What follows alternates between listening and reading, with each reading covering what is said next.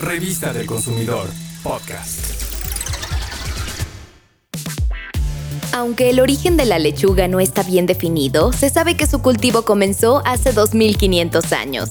Alrededor del mundo existen varios tipos de lechugas. En México las que más se producen son la romana y la orejona, y también se cultivan con éxito otras como la escarola y sangría.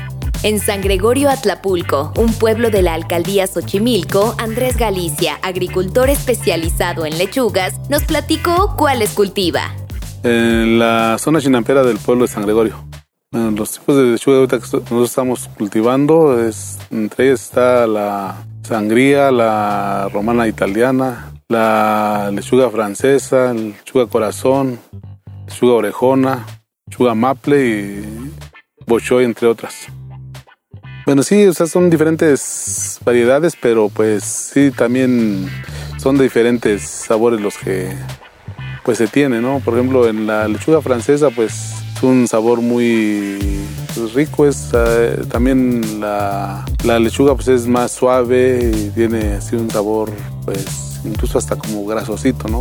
Eh, la lechuga italiana es la que más se, es la que pues está consumiendo un poquito más, también es un sabor un poquito más dulce, en general, la lechuga nos aporta un alto contenido en vitaminas A, C y K y minerales como el calcio, fósforo y magnesio. Tiene propiedades antioxidantes, favorece el sistema inmune, la salud reproductiva y visual, el correcto funcionamiento del corazón, los riñones y los pulmones, reduce el colesterol, combate la ansiedad y por si eso fuera poco, tiene un beneficio adicional de ser muy baja en calorías. Andrés Galicia conserva la técnica ancestral de cultivo que usaban sus padres y abuelos, llamada chapín. Consiste en obtener sustrato de los canales. Se pone en la canoa, se le retira la maleza y una vez que se haya secado y esté sólido, se corta en cuadritos, se agujera, se deposita la semilla y aproximadamente después de 20 días germinará y estará lista para ser trasplantada. Después, durante dos o tres meses, dependiendo del tipo de lechuga, se debe deshiervar y regar.